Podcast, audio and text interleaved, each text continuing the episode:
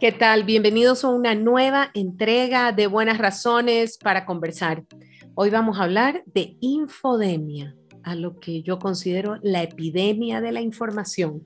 Nuestro entrevistado hoy es Nicolás Reyes, quien es psicólogo clínico y docente universitario y quien últimamente ha, ha hecho una publicación científica alrededor de la infodemia. Con Nicolás hablaremos hoy sobre el peligro de la información falsa, sobre lo rápido que circula la información falsa. ¿Sabían ustedes que la información falsa circula mucho más rápido que la información verdadera? Y es porque la información falsa es alarmante, es incendiaria y entonces las personas tienden a replicarla con más rapidez. Hablaremos sobre la excesiva cantidad de información en las redes sociales que muchas veces lo que hace es desinformar o confundir. Pero también hablaremos sobre lo que ha ocurrido en pandemia con la información sobre el virus del COVID y lo que esto ha ocasionado en los niños, porque en muchas ocasiones se los consideró supertransmisores, lo que no era cierto, era parte de la información falsa en los medios digitales. Hoy damos la bienvenida a Nicolás Reyes. Nicolás Reyes, Nico, gracias por recibirnos, gracias por recibir a buenas razones para conversar eh, y por estar dispuesto para esta entrevista. Y lo primero que, toco es qué es infodemia. Eh, es un tema sobre el que tú has escrito, sobre el que acabas de publicar junto a otros dos colegas y es un tema urgente de atender. Entonces cuéntame un poco de qué se trata la infodemia y por qué es urgente de atender justamente. Muchísimas gracias, Mónica. Gracias por la invitación y bueno, siempre un gusto que podamos dialogar y que podamos compartir, intercambiar eh, ciertos conocimientos, ciertas reflexiones, ¿no es cierto? También, y me parece muy importante y felicito que estén haciendo este tipo de, de programas. A ver, primero, ¿qué es, ¿qué es la infodemia? ¿No es cierto? Es un concepto bastante interesante Básicamente esto fue y lo ha trabajado la OMS eh, y quizás con el brote, ¿no es cierto?, por COVID-19 tuvo mayor realce y mayor fuerza este concepto. ¿A qué se refiere? Básicamente se refiere a cuando existe un tipo de cantidad excesiva de información, en muchos casos correcta y en la mayoría de casos información que es incorrecta, que básicamente dificulta que las personas encuentren fuentes confiables y orientación fidedigna cuando necesitan algún tipo de información. Entonces, la infodemia quiere decir una suerte, para ponerlo así como en una, en una metáfora, como una suerte de bombardeo de información falsa, de rumores, de información que no es fidedigna y que lo que hace es aumentar el pánico en la población y también dar información que de alguna manera no resulta útil para nadie. Entonces, es un bombardeo de información falsa la mayoría de las veces que lo que hace es agotar los canales de comunicación e información que en una emergencia son tan importantes. Eso es infodemia. ¿Por qué es importante atenderla, comprenderla eh, en este momento? Perfecto. nosotros, y como decías, Mónica, con los colegas eh, Doménica Ceballos y Mario Rubio, hicimos un estudio para atender la infodemia en un grupo que no necesariamente ha sido tomado muy en cuenta en este contexto, que son los niños, niñas y adolescentes. Y entonces, ¿por qué gestionar la infodemia? Primero, en términos generales, la infodemia tiene que gestionarse porque resulta muy peligrosa.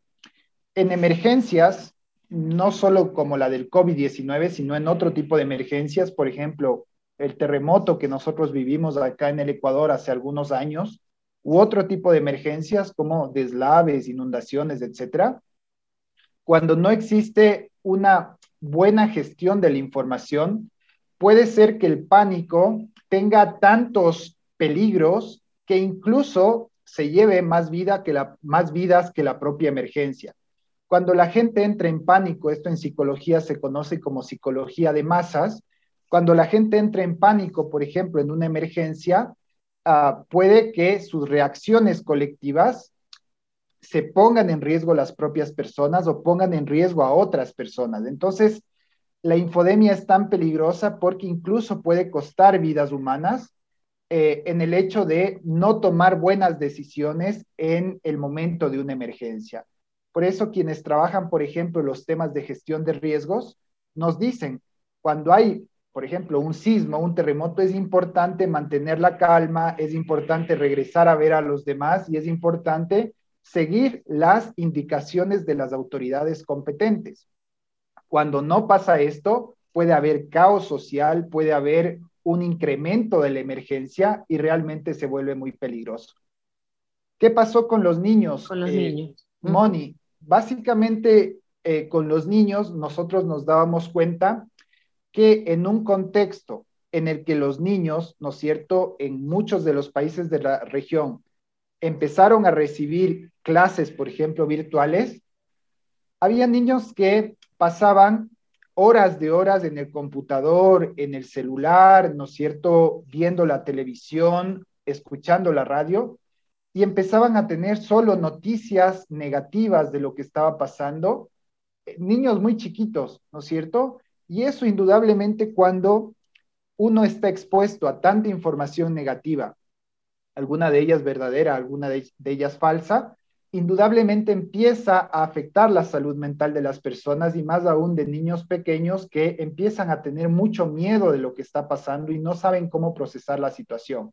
Entonces, la propia OMS, UNICEF, UNESCO y otros organismos mencionaron que es importante que las personas estén informadas, pero que tengan un lapso de tiempo en el día para informarse de fuentes fidedignas oficiales y la otra información que la podemos llamar información basura, realmente dejarla de lado y proteger a los niños que no vean esa información que puede resultar, eh, puede resultar, ¿no es cierto?, muy agresiva para su propia salud mental has tocado un tema bien importante que ya lo tuvimos en uno de estos podcasts, que fue el de las noticias para niños.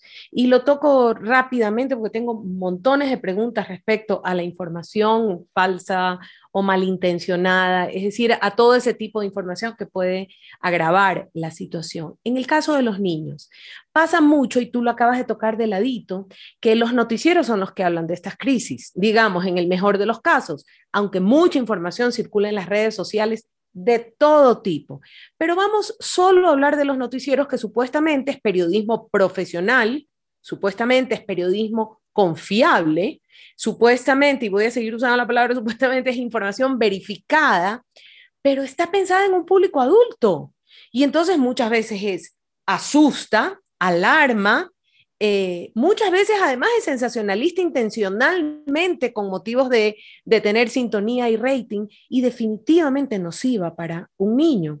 Y muchos padres de familia pudieran no tener la formación para volver a transmitir esa información a los niños, el conocimiento, la preparación, y de allí que tal vez sea necesario espacios de comunicación especialmente creados para niños, que pueden llamarse noticieros para niños, eh, que muchas veces la gente cree que los noticieros para niños son, y los niños fueron al ballet y cantaron en un corito, y como si los niños no vieran a sus padres enfermos, a sus padres falleciendo, perdiendo el trabajo, y no estuvieran en este mismo mundo en el que vivimos eh, los adultos. ¿Qué piensas de que se creen espacios de comunicación especiales, pensando en los niños en los que no se hablen cosas sin importancia, sino temas tan importantes como los que informas a los adultos? Muchas gracias, Moni, por, por esa interesantísima pregunta. Yo creo que uno de los grandes errores en este momento es pensar primero que la comunicación es unidireccional eh, y segundo, justamente una comunicación adultocéntrica y tercero, una comunicación, eh, llamémoslo, de corte crónica roja. Entonces, muchas veces se prefiere aumentar el rating con información que llame la atención en el titular o no es cierto que llame la atención en la imagen y dejar de lado otro tipo de elementos que son tan importantes dentro de la comunicación. Entonces, efectivamente, yo siempre digo, imaginémonos, en el Ecuador, por ejemplo, tenemos muchas realidades de, niños, desde aquellos niños que tienen multitasking, como digo yo, el celular, la computadora, la radio eh, y otros dispositivos al mismo tiempo con toda la información que eso genera, hasta los niños que no tienen acceso a tecnología e información y tienen otras fuentes de información. La radio comunitaria, eh, los diálogos comunitarios, los diálogos sociales, el perifoneo, digamos, otro tipo de información distinta. Eh, en ambos casos, la Convención por los Derechos del Niño lo que plantea es que los niños tienen derecho a recibir información de acuerdo a su edad evolutiva, sin que se les mienta en lo absoluto y al mismo tiempo tienen derecho a que sean protegidos de información que pueda ser vulnerable que pueda vulnerar sus derechos. ¿Qué quiero decir con esto? Y esto en psicología es muy importante. Cuando hay una emergencia, a los niños no hay que mentirles, hay que contarles que hay una situación compleja eh, explicarles, ¿no es cierto?, que hay cierta, cierto componente de incertidumbre que tampoco los adultos en ese momento pueden responder, e, e irle comentando cómo se van dando las fases de la emergencia. Otra cosa muy distinta es que el niño esté expuesto a imágenes, por ejemplo, eh, de muerte, a imágenes de violencia, a, noticias en donde más o menos digan todo con una visión apocalíptica de que todo se va a acabar. Imaginémonos en la mente de un niño, no sé, de cuatro, cinco, seis años, eso se vuelve una información que es insostenible y en psicología llamamos esto eh, un elemento traumático. Es decir, la información y la comunicación mal manejada puede tener efectos traumáticos sobre los niños y eso muchas veces los medios de comunicación no se dan cuenta y prefieren muchas veces mercantilizar su información antes que darse cuenta que están llegando con información que verdaderamente puede afectar a los niños. Sexualización de los cuerpos, eh, violencia explícita, eh, temas relacionados, ¿no cierto?, con discursos xenófobos, etcétera, etcétera, ¿no? Entonces, a mí me parece que los medios de comunicación deben regresar a ver a los niños y entender que la comunicación no es unidireccional y plantear espacios en donde se conversen, como tú decías, Mónica, temas tan importantes como la emergencia sanitaria, como los temas de la educación, los temas de la cultura, pero con otros formatos que permitan que los niños y adolescentes puedan dialogar entre sí sin una visión adultocéntrica de por medio. Creo que eso hace falta en estos momentos en los medios de comunicación públicos, privados y comunitarios también. Totalmente de acuerdo. Eh, esto me recuerda que el año pasado, por la mitad de la pandemia, junto con Maya Gotz, doctora investigadora de temas de, televisión para niños, eh, condujimos una investigación, me parece que en 30 países, yo conduje la investigación en Ecuador eh, y se hizo con niños en el Ecuador. Y en el mundo entero, un hallazgo común al mundo entero fue que donde más noticias falsas había, eh, los niños que más noticias falsas habían consumido tenían más miedo. Y los niños que más información verificada oficial tenían eran los niños con menos miedo. Es decir, es proporcional el miedo a la desinformación. Sin embargo, aquí viene otro tema. Justamente en la pandemia nos hemos dado cuenta que, por un lado, hay intencionalidad de desinformación en muchos casos. Por otro lado, hubo mucha politización de la información de salud, lo cual es, es, de no creerlo. Es decir, si yo soy de derecha, pienso que el virus es así, si soy de izquierda, pienso que el virus es así, si soy de este partido político, y en realidad el virus no tiene creencias políticas porque no cambia según la creencia política, pero irónicamente es así. Y luego viene el sesgo del que lo recibe, es decir, yo ya tengo una creencia y solo voy a escuchar información que reafirma lo que ya creo. Hay estrategias para atender estos dos caminos, el de la desinformación intencionada y el de yo solo voy a abrir lo que confirma lo que ya creo. Sí, parto por lo, por lo primero que decías, eh, esta cuestión, ¿no es cierto?, de la información falsa versus la verificada.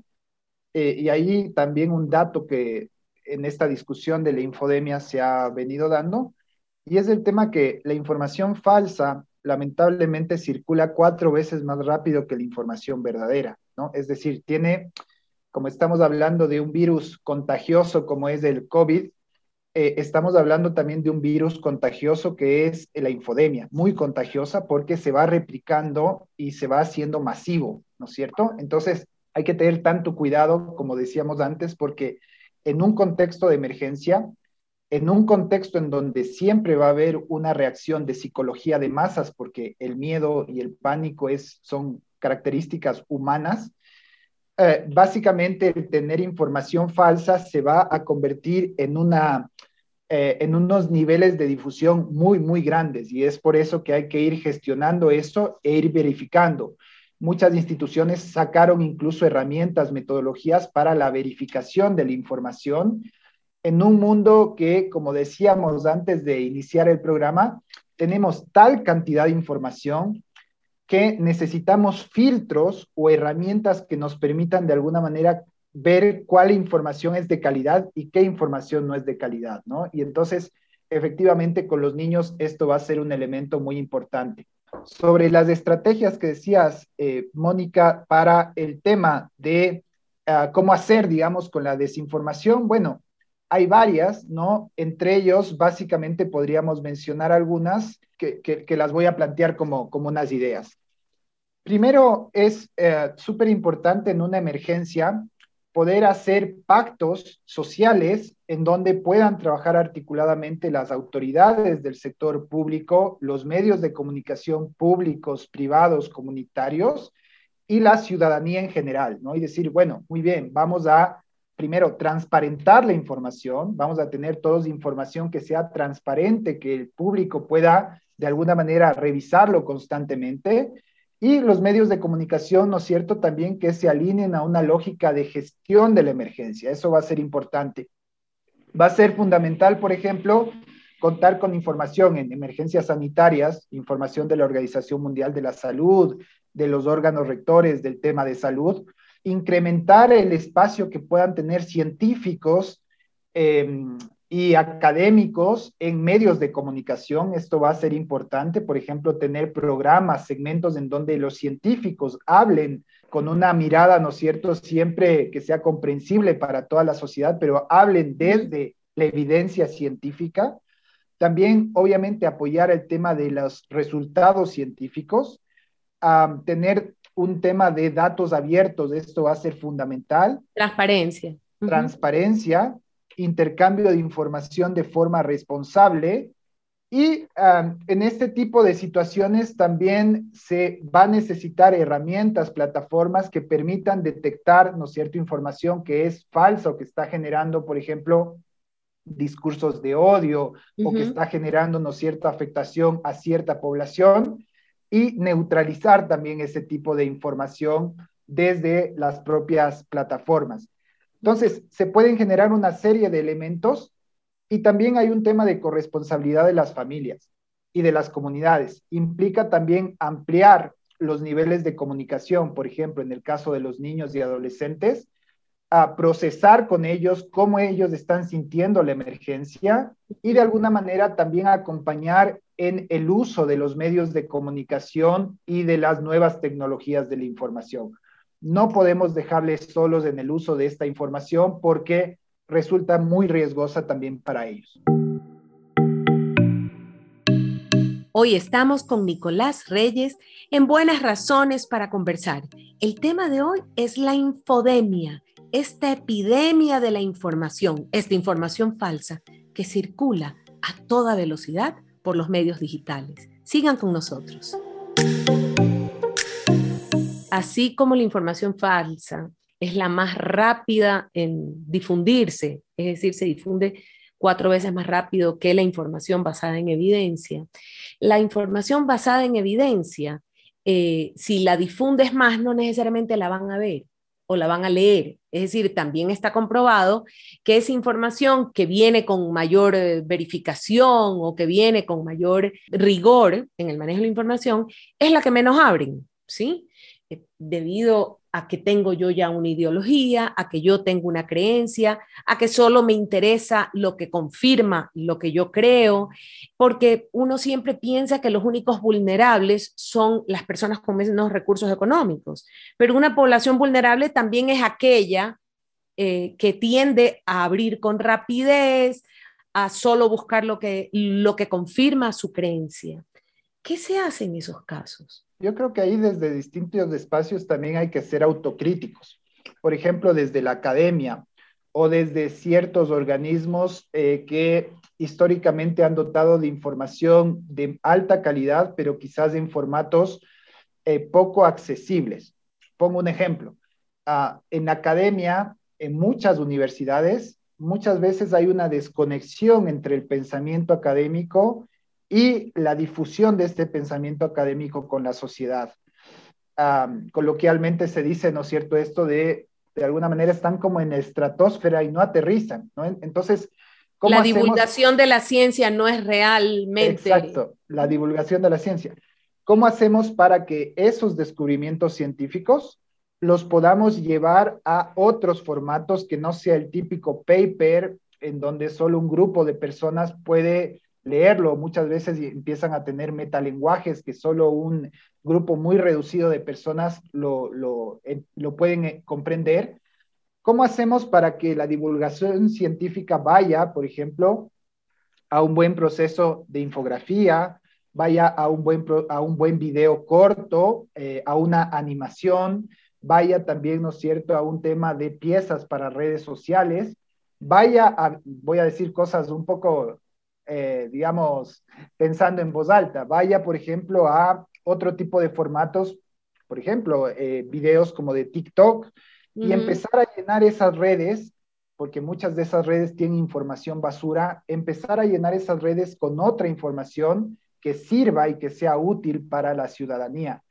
Creo que ese es el gran reto y me parece que la academia debe ser autocrítica y también, el, digamos, desde el ámbito científico, autocríticos a que no han tenido un buen proceso de difusión científica, ah, ni para adultos, peor aún para niños, ¿no? Yo me acuerdo mucho de este programa de hace algún tiempo, ya años, que era muy visto en esa época por niños, que se llamaba El Mundo de Big Man, que ah, daba información científica con formatos distintos mucho más lúdicos. Sí, claro. Y muchas veces se piensa que lo académico tiene que ser acartonado y que no puede buscar otros formatos. Yo creo que se pueden buscar equilibrios y buscar otros formatos para la divulgación científica. Bueno, además una máxima de la comunicación, de la televisión, del audiovisual, sea este audiovisual por medios digitales, por televisión o por radio, eh, el mensaje se adapta al público al que va. Y entonces mantener unos formatos rigurosos y acartonados eh, eh, solo te sirve para que nadie te entienda si es que deseas popularizarlo, es decir, si es que quieres lograr una verdadera divulgación eh, de esa ciencia o de ese conocimiento, porque has hablado de la infodemia refiriéndote no solo a salud, que es para lo que se creó el término, sino refiriéndote a cualquier emergencia sea este un, terremoto o, un, eh, o cualquier emergencia eh, que se produzca. Antes de, cerrar, y, no me quiero ir sin preguntarte, em, la alfabetización digital o, favorecer el que los niños sean verdaderos ciudadanos digitales es una deuda que aún, eh, bueno, que los adultos sean verdaderos ciudadanos digitales, pero quiero hablar de los niños. los niños Dicen que como son nativos digitales ya son perfectos navegadores del mundo digital. Eh, tal vez el nativo digital te hace que seas verdaderamente intuitivo en el mundo del Internet y en el mundo digital, pero no eso no te hace realmente un ciudadano digital que toma decisiones eh, conscientes. Eh, ¿Crees que por ahí está mucho de abordar la infodemia y de abordar otros problemas de este tipo? Sí, y lo conecto esto, Mónica, con la pregunta anterior y con esta conversación anterior. Por ejemplo, en el contexto de la educación virtual, ¿no es cierto? O esto que nos tocó realizar en varios países, que es, bueno, educación desde casa. Me parecieron interesantes algunas experiencias, por ejemplo, del Cono Sur como Uruguay y Argentina. Creo que puedo hablar un poco más de Argentina porque tengo mayor acercamiento con, con el país por mis estudios, me pareció muy interesante, por ejemplo, las plataformas educativas y digitales que sacaron, en donde tenías a filósofos como Darío, Darío Z, que, tiene un apellido muy extraño que solo tú lo puedes ahora, porque yo no, no puedo hasta ahora. Eh, y, le tenías a él, ¿no es cierto?, en pantalla, en la franja educativa, explicando temas del currículum eh, nacional y también, ¿no es cierto?, innovando para ver eh, y recoger las percepciones también de los niños, de las familias, de las comunidades. Y paralelamente tenías una plataforma en Internet para poder, quien quiera profundizar en alguna investigación, en algún video, etcétera, lo pueda hacer y adicionalmente, ¿no es cierto?, todo lo que conocemos tradicionalmente del sistema educativo, fichas educativas, etcétera, etcétera. Es decir, con ese tipo de programas y políticas educativas se combate la infodemia, ¿no?